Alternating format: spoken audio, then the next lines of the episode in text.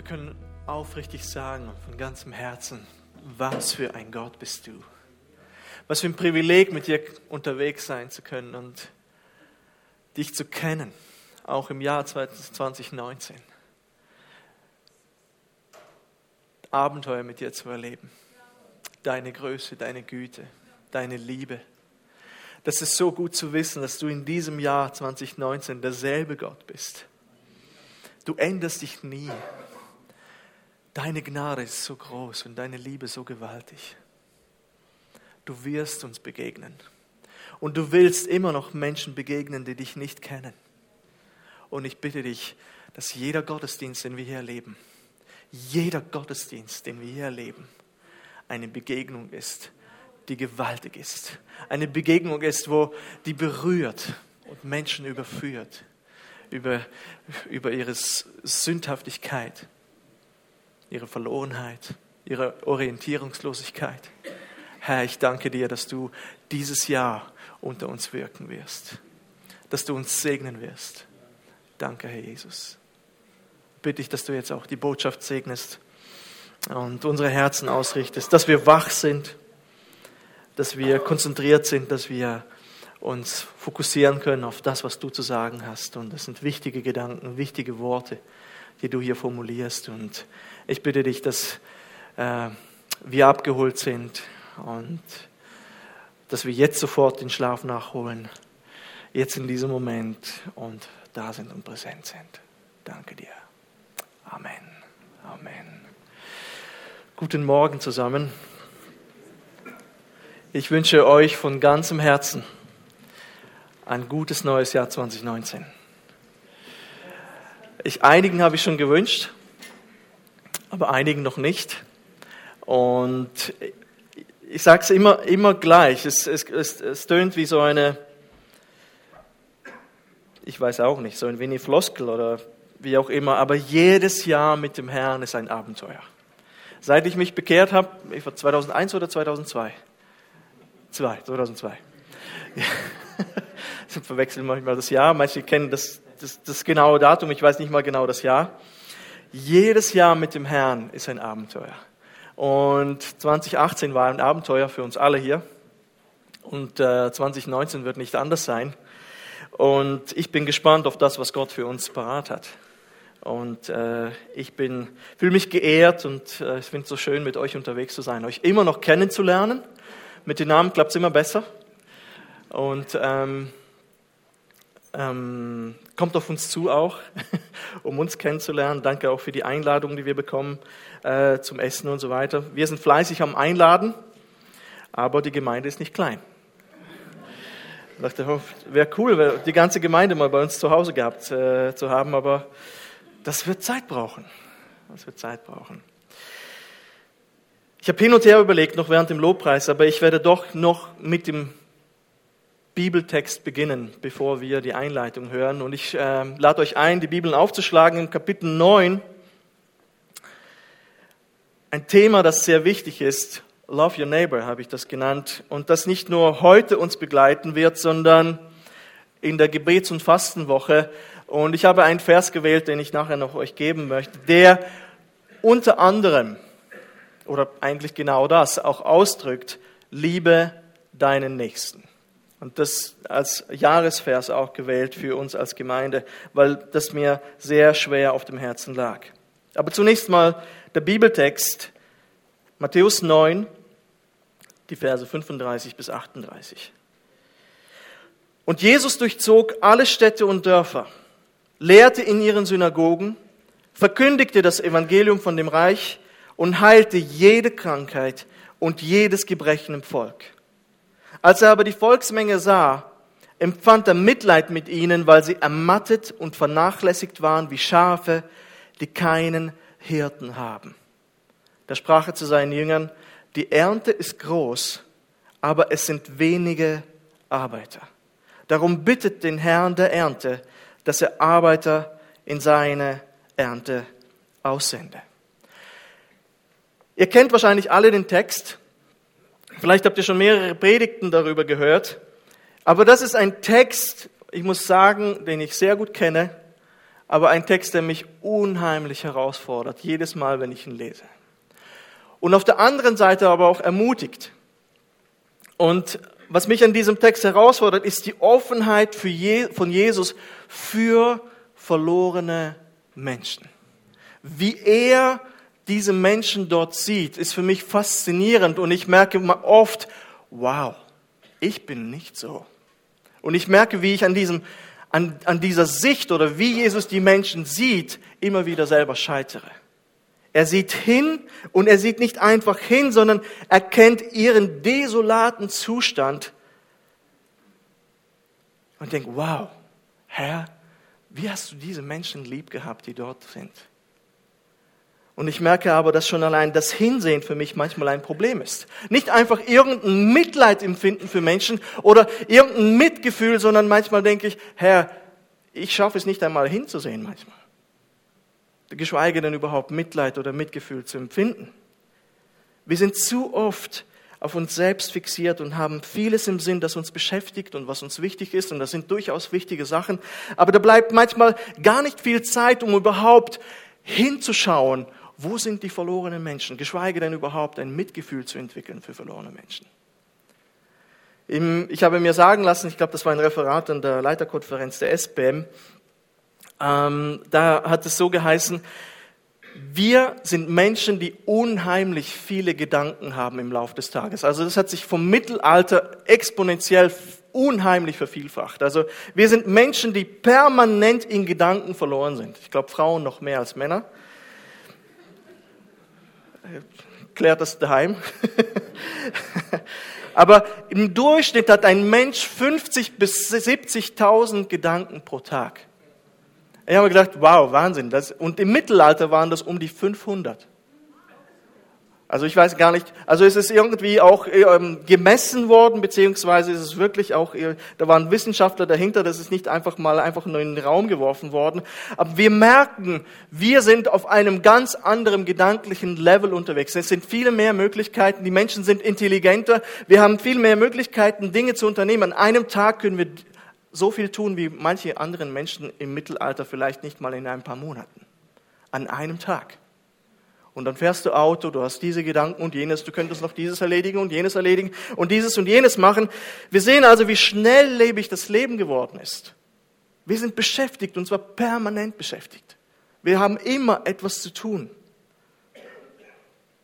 Da wird viel verarbeitet. Aber wenn ich das Ganze dann betrachte und schaue, wie viele von diesen Gedanken verlorenen Menschen gewidmet sind, diese 50 bis 70.000 pro Tag, da muss ich manchmal beschämt reinschauen.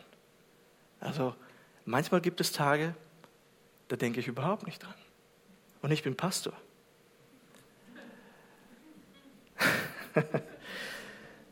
Laut, lauter, leider haben wir manchmal als Christen vor lauter Gedanken nicht einmal nicht an Verlorene zu denken, sondern nicht einmal an Gott zu denken. Das kommt auch vor. Wow, ich war den ganzen Tag beschäftigt und ich habe nicht einmal einmal an dich gedacht, Herr. Ich weiß, jeder von uns, der hier sitzt, wenn er ehrlich ist, hat wahrscheinlich solchen Tag mal gehabt. Ich habe alles im Sinn gehabt und alles in Gedanken gehabt, aber dich, Herr, habe ich einfach mal auf die Seite. Ich hatte 50 bis 70.000 Gedanken, aber nicht einer wurde für dich verschwendet. Das ist ein, an sich auch ein wichtiges Thema, das notvoll ist, aber wir wollen einfach ein andermal das anschauen. Hier geht es aber zunächst um die Nächsten. Und ich habe diesen Text gewählt und dazu noch ein Jahresvers. Äh, dieser äh, Jaget im Frieden nach mit jedermann äh, ist ein Jahresvers aus den Losungen. Aber für die Gemeinde habe ich einen anderen Vers ausgewählt und zwar habe ich das Bild aus dem Bibelprogramm, das ich habe. Also ich darf das verwenden. Aber ich, ich fand das super, dass Sie das noch illustriert haben. Du sollst deinen Nächsten lieben wie dich selbst. Ich bin der Herr das als Jahresvers für uns als Gemeinde. Und das ist ein, ein Vers, der in, den, in der Verkündigung immer wieder kommen wird. Das ist mit das wichtigste Gebot, das es überhaupt gibt, den Nächsten zu lieben, genauso wie den Herrn. Und darum auch die Predigt heute und um dieses Thema wird sich auch die Gebets- und Fastenwoche drehen. Love your neighbor. Liebe deinen Nächsten. Und ich sehe in diesem Text, den wir hier vor uns haben, drei Elemente, die uns helfen werden, sensibilisiert zu sein für verlorene Menschen. Ich denke, Herr, hilf uns. Jedes Mal, wenn ich über diesen Text lese, bin ich herausfordert und denke, Herr, hilf mir immer wieder neu daran zu denken, was du hier uns mitteilst, damit ich sensibilisiert bin und, und die verlorenen Menschen vor Augen habe. Genauso wie du es tust. Das erste ist, wir müssen hinsehen. Das zweite, wir müssen mitfühlen. Und drittens, wir müssen beten. Und ich hoffe, dass diese Gedanken uns auch motivieren in dieser Predigt, aber dann auch in der Gebets- und Fastenwoche, wo wir weltmeisterlich dahinter sein werden, diese, diese Gedanken durchzubeten und durchzudenken. Und ich hoffe und bete, dass so viele wie möglich, ich, ich wirklich würde das an eurer Stelle auch prioritär behandeln, wenn es geht, auch mitzufasten, wenn es geht. Und wir werden heute und dann nächsten Sonntag noch darüber reden. Nächste Woche wird es mehr ums Fasten gehen und heute einfach um dieses Jahresthema Love Your Neighbor. Das erste ist, seh hin. Und Jesus durchzog alle Städte und Dörfer, lehrte in ihren Synagogen, verkündigte das Evangelium von dem Reich und heilte jede Krankheit und jedes Gebrechen im Volk. Als er aber die Volksmenge sah, empfand er Mitleid mit ihnen. Wir müssen mal uns in diese Situation hineinversetzen, wo Jesus dort ist. Man kann sagen, dass Jesus praktisch ich, ich sage immer wieder, so Michael Jackson-artig unterwegs ist in, äh, zu diesem Zeitpunkt. Das ist ein, der Zeitpunkt um die Bergpredigt herum und alles Volk jagt Jesus nach. Und zwar im Positiven. Sie laufen ihm nach, sie hören ihm gern zu. Er verkündigt praktisch in jeder Synagoge. Die Türen sind überall offen. Also die erste Zeit von Jesu Dienst ist sehr positiv geprägt. Die Menschen sind da, die, und wir sehen auch die Speisung der 5000, das sind wahrscheinlich 10 bis 15, sogar vielleicht manche Ausleger sagen 20.000 Menschen vor Ort. Wir sehen, dass es auch sich schlagartig ändern wird, aber zu diesem Zeitpunkt, als Jesus diese Worte hier sagt, laufen ihm einfach Menschen in Massen hinterher. Sie wollen hören, was er sagt. Und deswegen sind wahrscheinlich auch, äh, die, er predigt auch in den Synagogen. Das heißt, auch die Pharisäer haben am Anfang gesagt, hm, wir wollen mal hören, was er so sagt, was er so erzählt. Und die Türen waren offen, er konnte in jede Synagoge hinein und in jedem Gottesdienst dabei sein und predigen. Sogar die Pharisäer waren ihm am Anfang gegenüber noch offen. Aber das wird sich eben noch ändern. Und nun heißt es in Vers 36, er sah das Volk, als aber die Volksmenge sah. Sein Mitleiden, Mitfühlen kam nicht einfach so aus der Luft. Er, er, er konnte erst etwas empfinden, als er hingesehen hat. Und zwar aktiv hingesehen hat. Er sieht ihre Not, er sieht ihre Krankheit, er heilt Krankheiten, er heilt ihre Gebrechen, er tauscht mit den Menschen aus, er sieht die notvollen Situationen, die, die Lebensumstände, die Witwen, die Waisen, die die Kinder, die zerbrochenen Familien. Er sieht das. Er beobachtet aktiv. Er ist dabei. Und er sieht ihre Krankheit. Er sieht ihre Orientierungslosigkeit. Und das motiviert ihn. Aber er hätte keine Motivation, würde er nicht hinsehen. In Galiläa könnte man zu diesem Zeitpunkt wahrscheinlich so, waren es 200 Dörfer oder, und Städte. Dörfer sind wirklich klein zum Teil, so Weiler vielleicht mäßig.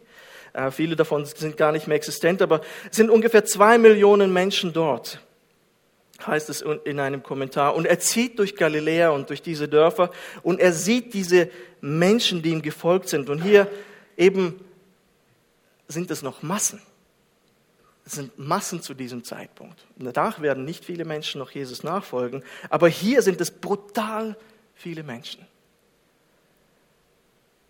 Und er sieht sie und hat Mitleid. Nicht, weil es so viele Menschen waren, die ihm nachfolgen, sondern er sieht ihre Lage.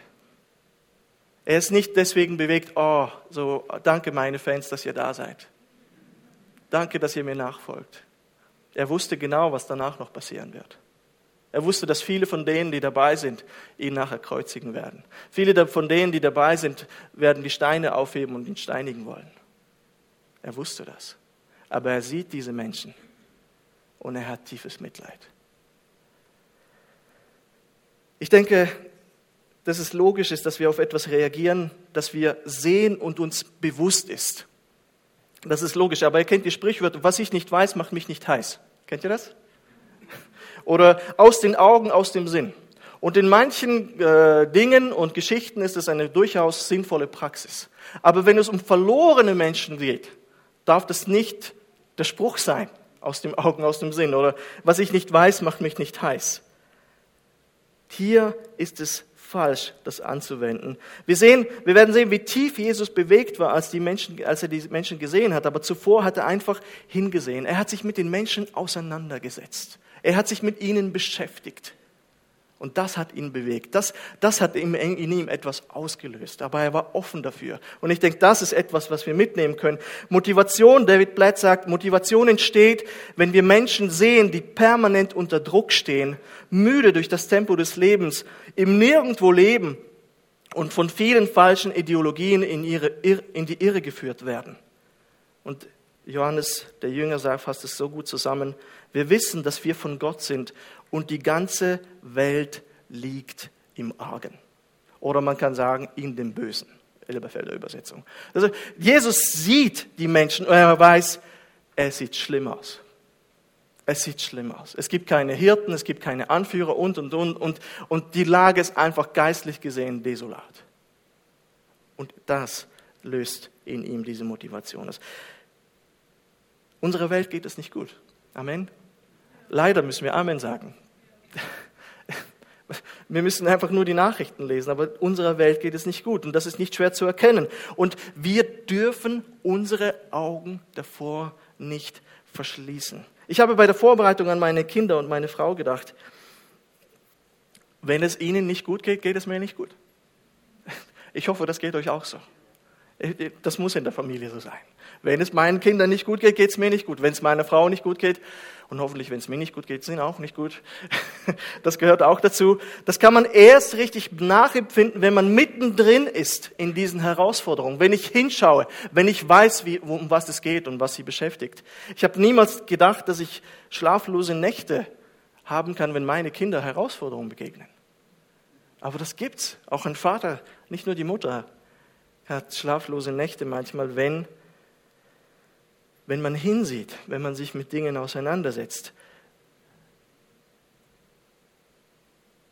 Ich schlafe schlecht, weil ich viel an sie denke in dem Moment. Und das ist vollkommen normal. Warum? Weil ich hinsehe, weil ich mich damit auseinandersetze, weil ich mich damit beschäftige. Und das, das Gleiche geht es da auf die Menschen, die da draußen sind. Das darf sich nicht nur auf die Familie beschränken, ja, hier bin ich in meinem Kuchen oder ja, in der Gemeinde werde ich schon noch schauen, dass ich um, um zwei, drei Personen bemüht sind, sondern Jesus erweitert den Kreis und sagt, hey, schaut mal in die Welt hinaus und schaut, wie es der Welt geht. Ich sehe sie.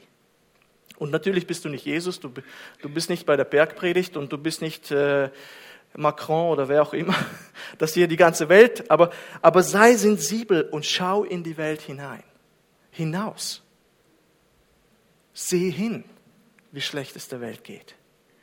Und das ist wichtig, dass wir sensibel sind für die Family, sensibel sind zu unserer Nächsten in der Gemeinde, aber und das wird auch Gebets- äh, und Fastenwoche auch Thema sein, dass wir nicht nur, die Nächsten sind unter anderem auch unsere Familie.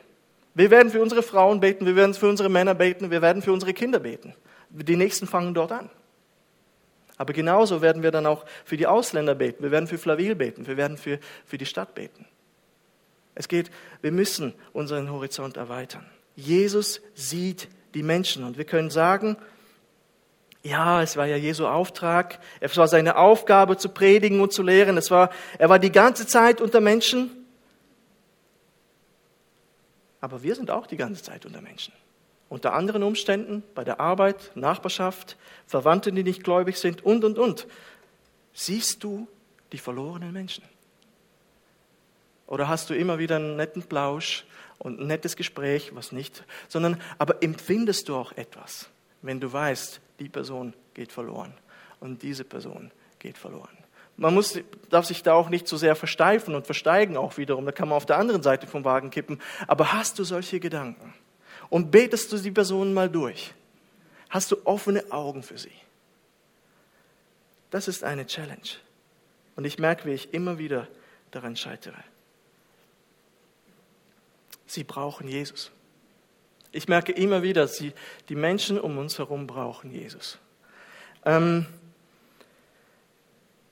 ich beobachte das immer wieder. In meiner Verwandtschaft ist außer meiner Großmutter niemand gläubig. Und ich habe viele Cousins und Cousinen und alle plus minus haben alle studiert. Und du hast gemerkt, in der Zeit vom Studium waren sie recht unsicher und, und, und wussten nicht, wo sie genau stehen. Und sobald sie ihre Prüfung dann abgelegt haben und, und das Studium und das Diplom in der Hand hatten, merkst du plötzlich, nichts kann mir anhaben mehr in dieser Welt. Und du denkst, wow, okay, das Leben läuft. Wozu braucht diese Person Jesus? Ja, wirklich. Manche, das ist wirklich, du, manchmal beobachten wir Menschen und denken, wow, sie leben ohne Gott. Ich hab, wir haben neulich Besuch gehabt bei uns zu Hause und sie waren in eine Gemeinde und sind ausgetreten und haben gesagt, wir können auch gut ohne, wir, wir können es besser als die Christen. Wow. Ich bin erstaunt gewesen über den Stolz, aber dann gleichzeitig dachte ja, das stimmt. Bei, bei vielen Menschen gelingt das Leben. Es, es läuft. Sagt, wozu überhaupt für sie beten? Sie, sie haben es teilweise besser als ich. Man hat, wozu evangelisieren? Man hat keine Chance, man kommt nicht durch, man verdient gutes, gutes Geld, gutes, man hat ein gutes Gehalt. Aber ich beobachte auch, und ich beobachte, ich habe ja äh, beim Zeugnis gesagt, nach 15 oder 16 Jahren hatte ich das erste Mal ein Streitgespräch in der ganzen Verwandtschaft. Etwas ist aufgebrochen. Und zwar durch unterschiedliche Umstände, durch Todesfälle und, und, und. Du merkst, diese harte Schale hat plötzlich irgendwo bei manchen Brüche bekommen. Sie, sie scheinen total souverän und total unabhängig von Gott zu sein und das sagen sie auch offen heraus und das ist auch in Ordnung so. Aber ich beobachte sie und ich bleibe dran. Warum? Weil ich weiß, dass das alles nur Fassade ist. Ich weiß, dass sie Jesus brauchen und es wird ein Moment kommen, wo du parat sein musst. Aber die Frage ist, habe ich sie im Auge? Denn manchmal wirst, willst du sie beobachten und sagen, die haben einen besseren Lebensstandard als ich. Die sind organisierter als ich, die sind strukturierter als ich, die haben einen besseren Abschluss als ich. Was will ich ihnen von Gott erzählen? Bleib dran. Das ist nur Fassade. Jeder Mensch braucht Jesus. Jeder Mensch. Siehst du hin, bleibst du dran. Ich habe einen Kollegen gehabt in Frankreich. Ich habe seinen Namen gegoogelt und äh, ich habe in der Schule dort gearbeitet und habe Deutsch unterrichtet in, in einer, im französischen Lycée. Und das waren zwei halbe Jahre. Und äh, glaubt mir, wenn, wenn wir denken, heute ist es in der Schweiz schwer zu evangelisieren, ihr wart nicht in Frankreich. Es ist wirklich schwer. Also alles, was nicht katholische Kirche ist, reformierte Kirche, das geht gerade noch so. Was, du bist in der Freikirche, das ist Sekte. Und dann sitze ich da immer wieder im Lehrerzimmer und bin Christ. Und äh, ich weiß noch, wie, wie äh, wir Kollegen eingeladen zu, haben zu uns nach Hause und, und ich habe gesagt, ich möchte noch vor dem Essen kurz beten. Ihr, ihr glaubt nicht, was für Gesichter das waren. Er betet am Tisch. Was für ein Hinterwäldler. Und ich dachte, wow. Bei uns könnte man noch irgendwas hören wie, ah, du glaubst, okay, wo geht ihr in die Gemeinde? Ah ja, meine Mutter war auch mal gläubig. Bei den Franzosen, wow. Und bei den Franz und Lehrer sind ja sowieso immer links. Und französische Lehrer, das, ist, das, war, das war unglaublich. Das war ein Affront. Das war ein Affront. Und einer, einer dieser Lehrer war auch dabei. Und wirklich ein Überflieger. Ein Überflieger durch und durch. Und ich dachte, meine Güte, Herr, werde ich jemals irgendwo außer diesem einen Tischgebet irgendwas sagen können? Und eines Tages sitze ich im Lehrerzimmer und plötzlich sitzt er mir gegenüber komplett niedergeschlagen, komplett kaputt. Und er wusste, dass ich gläubig bin. Und ich habe ihn nachgegoogelt, dass er ist immer noch ein Überflieger. Sein Deutsch, er sprach Deutsch wie ich, als Franzose. Also unglaublich. Ich dachte, mein Französisch wäre gut, aber, aber er ist jetzt mittlerweile ein hohes Tier. Ich kann nicht mal seinen Namen sagen. Er schüttelt, glaube von Macron die Hand und äh, ist ziemlich aufgestiegen in, in, äh, karrieremäßig. Und da sitzt er da wie ein Häufchen Elend. Und gerade davor hat seine langjährige Freundin ihn verlassen niedergeschlagen. Die ganze Welt ist plötzlich zu Bruch gegangen. Und dann hat er gesagt, wie macht ihr das? Ich sage, Halleluja, alles klar. Dann habe ich erzählt von meiner Ehe und wie wir es machen und, und habe einfach gesagt, dass, dass Gott die, das zentrale Element ist in unserem Glauben. Er hat gelächelt.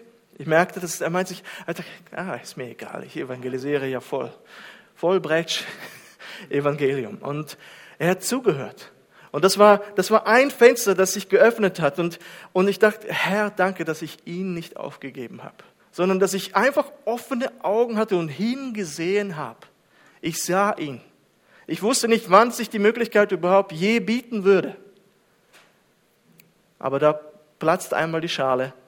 Und dann ist aber der schnell gewechselt auf eine andere Schule, beziehungsweise nicht einmal Schule, sondern äh, ein Kulturprojekt. Und mittlerweile ist er zwischen Deutschland und, und, und Frankreich äh, Kulturbeauftragter. Wahnsinn. Also, er hat das Evangelium gehört. Ich denke, das ist wichtig, dass, dass wir verstehen, hinter dieser harten Schale manchmal und hinter so viel Stolz sind Herzen, die bedürftig sind. Und wenn diese Schale einmal platzt, wenn dieses Fenster einmal aufgeht, ist es wichtig, dass wir sensibel sind, dass wir hinschauen, dass wir parat sind, hinzugehen und Zeugnis zu geben. Ich denke auch, was wichtig ist, äh, lies die Zeitung. Lies die Zeitung, äh, informier dich, lese die News und, und, und. Ich merke, wow, die Zeit ist fortgeschritten. Wir kommen noch zum zweiten Punkt. Das zweite ist, und das ist viel wichtiger, weil der dritte Punkt wird sich um das Gebet drehen und das Gebet wird kommen in der Gebets- und Fastenwoche. Und damit werden wir uns auseinandersetzen. Wir werden uns mit dem Sehen auseinandersetzen. Wir werden uns mit dem Mitfühlen auseinandersetzen. Und wir werden uns auch mit dem Beten auseinandersetzen. Love your neighbor, fühle mit. Eben Jesus sieht nicht einfach genau hin. Als er das Volk gesehen hat, ergriff ihn Mitgefühl. Und hier steht in der Schlachterübersetzung, habe ich genommen, empfand er Mitleid. Es, es, es spiegelt nicht im entferntesten das wider, was das Wort eigentlich im Griechischen heißt. Man, und man sieht, von Übersetzung zu Übersetzung versucht man das irgendwie wiederzugeben, was dort im Griechischen eigentlich geschrieben steht. Die einen schreiben tiefes Mitgefühl oder tiefes Mitleid oder er war bestürzt oder wie auch immer. Aber eigentlich, was dort ausgedrückt wird im Griechischen, es ging ihm durch den Magen. Und Beat, du hast es vorhin noch schön erzählt, du warst aufgeregt und du merkst, wie das genau das hat Jesus empfunden. Er sieht diese Menschen und es geht ihm, oder wir würden wahrscheinlich sagen, ähm, ihm drehte sich alles im Magen rum. Genau so war das. Er, er stand nicht da, ach, die armen Menschen. Nein, das war nicht seine Reaktion, sondern seine Reaktion war, ah, sie sind alle verloren. Sie sind alle verloren ermattet und vernachlässigt wie Schafe, die keinen Hirten haben.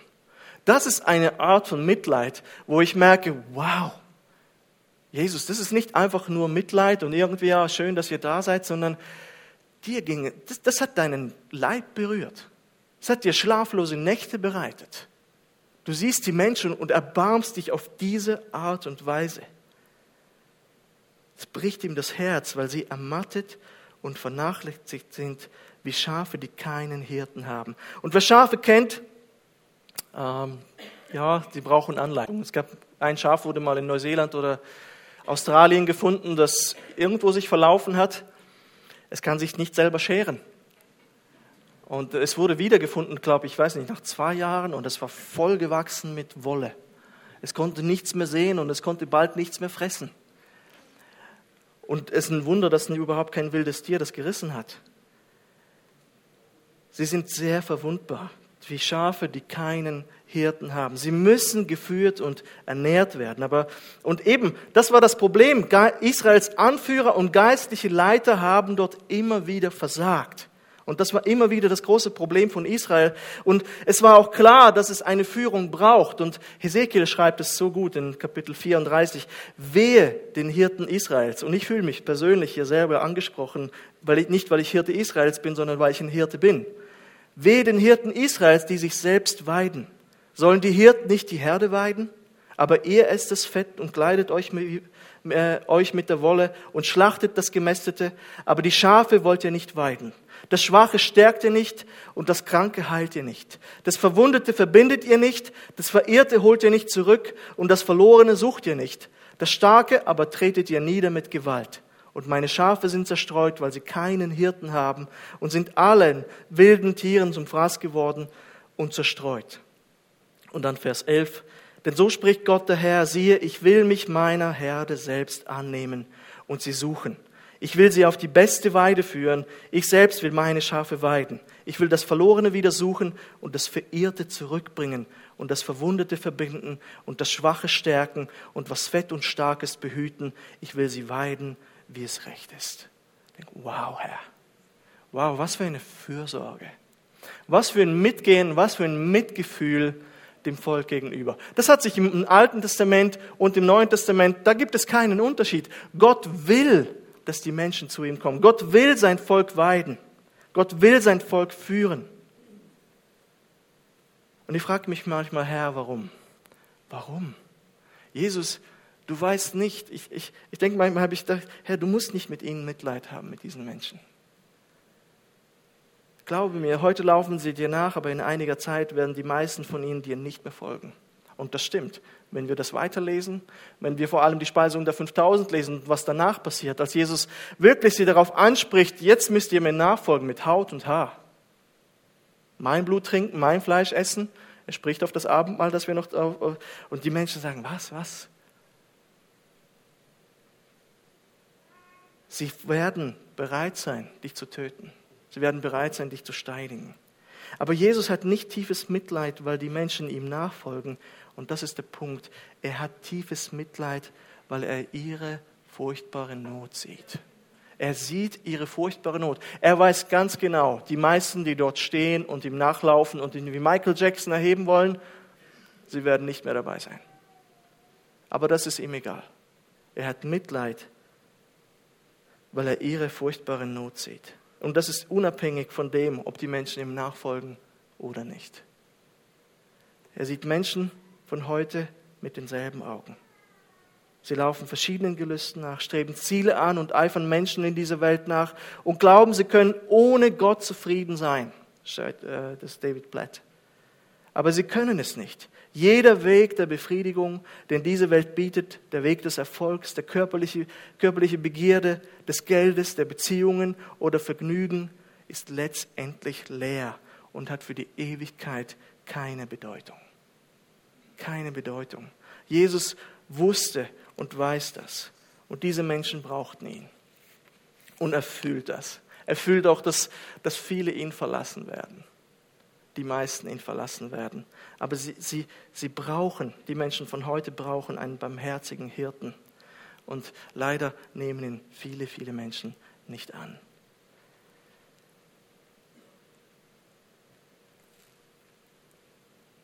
Wir nehmen uns noch fünf Minuten.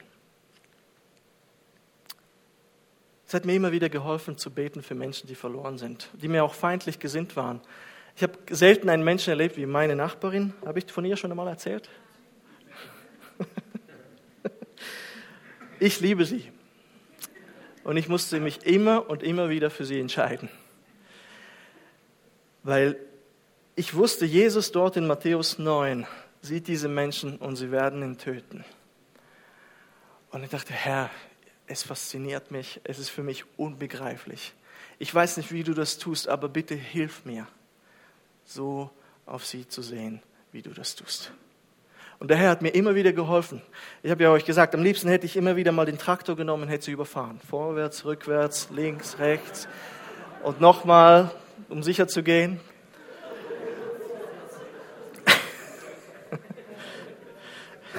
Es ist wirklich, manchmal treiben Menschen einen in den Wahnsinn, vor allem wenn du nicht weißt, warum. Was haben wir der Frau getan? Aber so war es. Und und, ich, und immer wieder. Und einmal habe ich äh, ihr etwas gröber geantwortet, wirklich nicht geflucht und gar nichts. Ich habe ihr gröber geantwortet. Ich hatte eigentlich recht und ich spürte in dem Moment, wie der Herr sagt, du gehst hin und entschuldigst dich. Ich so, was? Das werde ich nicht tun. Ich bin zu Hause hin und her gelaufen, so hin und her gelaufen. Sag ich, Herr, das kann nicht sein. Ich werde kommen, an die Tür klopfen und sie wird mich zerstören. Sie wird mich zerstören, sie wird mich auslachen und sagen, ha, jetzt kommst du und entschuldigst dich, du bist blöd. Und und ich bin eine halbe Stunde, habe ich da eine Furche geschlagen im Wohnzimmer und, und bin hin, klopfe an die Tür, entschuldige mich und sagt, ha, du bist so blöd. genau so war's. Und du bist ein Blöder und Vorwürfe von vor fünf Jahren, die überhaupt nicht gestimmt haben und, und erlogene Dinge und ich habe mich trotzdem entschuldigt und habe gesagt, gut, ich, ich gehe dann. solche Menschen zu lieben, ist nicht einfach.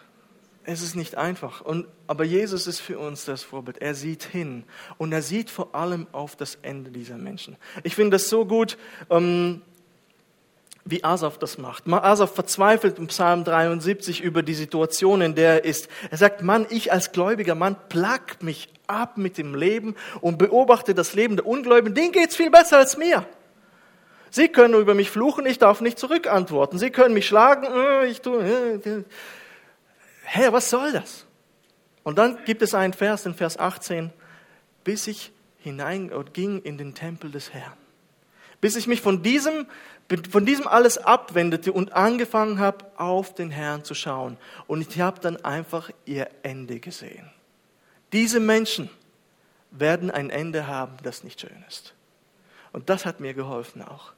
Herr, ich sehe auf das Ende meiner Nachbarin. Das wird nicht gut enden. Wenn sie so weiterlebt, wird das nicht gut enden. Bitte hilf mir, im Gebet für sie zu bleiben. Und sie ist immer weniger in meinen Gedanken präsent, was auch gut ist zum Teil. Am Anfang dachte ich, wow, ich muss gar nicht mehr unter Anspannung nach Hause kommen. Dieser Spießrutenlauf, wo wir durch ihre Einfahrt immer wieder durchlaufen, ist vorbei. Ich dachte, wow, Halleluja, für Schachen. So schön. Und das ist auch gut, dass sie mein Herz zum Teil verlassen hat. Das ist heilsam gewesen. Aber, aber immer wieder kommt sie in meinem Gebet vor, Herr, begegne du ihr. Ich weiß zwar nicht wie. Ich weiß nicht, wie du dieses Herz zerbrechen kannst, aber du kannst es. Du kannst es. Hinsehen, mitfühlen. Sehe auch auf das Ende der Menschen. Das ist nicht einfach, Menschen zu lieben. Das, was eben deswegen ist dieser Vers und diese, diese Passage für mich so eine Challenge. Jesus, du liebst Menschen, die dich bald töten werden. Aber Jesus starb für uns, als wir noch Sünder waren. Amen. So groß ist Gottes Liebe. So groß ist Gottes Liebe. Und Gott braucht uns. Ich möchte einfach nur kurz diesen Vers. Gott, Jesus sagt dann in, in, im dritten Punkt hier, bete für Arbeiter. Da sprach er zu seinen Jüngern, die Ernte ist groß, aber es sind wenige Arbeiter. Darum bittet den Herrn der Ernte, dass er Arbeiter in seine Ernte aussende. Das Schöne ist, es gibt eine Ernte. Es gibt eine Ernte. Der Herr verheißt eine Ernte. Wir müssen nicht für diese Ernte sorgen, sondern die Ernte ist da. Wir müssen auch nicht sagen, hey, sammelt die Ernte ein, sondern wir müssen für die Arbeiter beten, die in die Ernte aus, ausgehen. Manchmal denke ich, Herr, warum willst du uns überhaupt aussenden? Du bist derjenige, der, der, ähm, der alles tut. Du, du könntest Steine dienen lassen. Und ich finde ich so, Herr, deine Barmherzigkeit und deine Liebe sind einfach unglaublich. Du gebrauchst mich. Oder ich sage immer, du brauchst mich nicht, aber du gebrauchst mich. Und zwar nicht einfach so, oh ja, mach du mal das, sondern wirklich, er möchte, dass wir aktiv daran teilnehmen, an diesem Prozess. Er sagt, hey, betet und so nicht, das ist nicht eine Option, sondern ich möchte, dass ihr für Arbeiter betet. Damit, darum bittet den Herrn der Ernte, dass er Arbeiter in seine Ernte aussendet. Ich möchte abschließen mit diesem, mit dieser Illustration. Ich hoffe, dass das funktioniert. Hoppala, Eva, deine Lampe hat gerade ist geplatzt. Sorry. Die Arbeiter sind wie Verlängerungskabel. Und Verlängerungskabel sind dazu da, um von der Stromquelle, ich hoffe, dass es funktioniert, an den Empfänger den Strom zu liefern. Das ist die Person, die wir im Auge haben. Dort in der Wand ist der Herr. Versteht ihr? Das sind wir. Also dieses Kabel wird uns begleiten noch durch die Gebets- und Fastenwoche. Aha. Und das ist wichtig. Und ich glaube, dieses Beten, dieses Wahrnehmen unserer, unserer Funktion müssen wir ernsthaft ernst nehmen. Wir, wir müssen in der Abhängigkeit vom Herrn beten und wir müssen offen sein. Herr, bin ich vielleicht der Arbeiter, den du aussendest? Ich denke, das ist wichtig.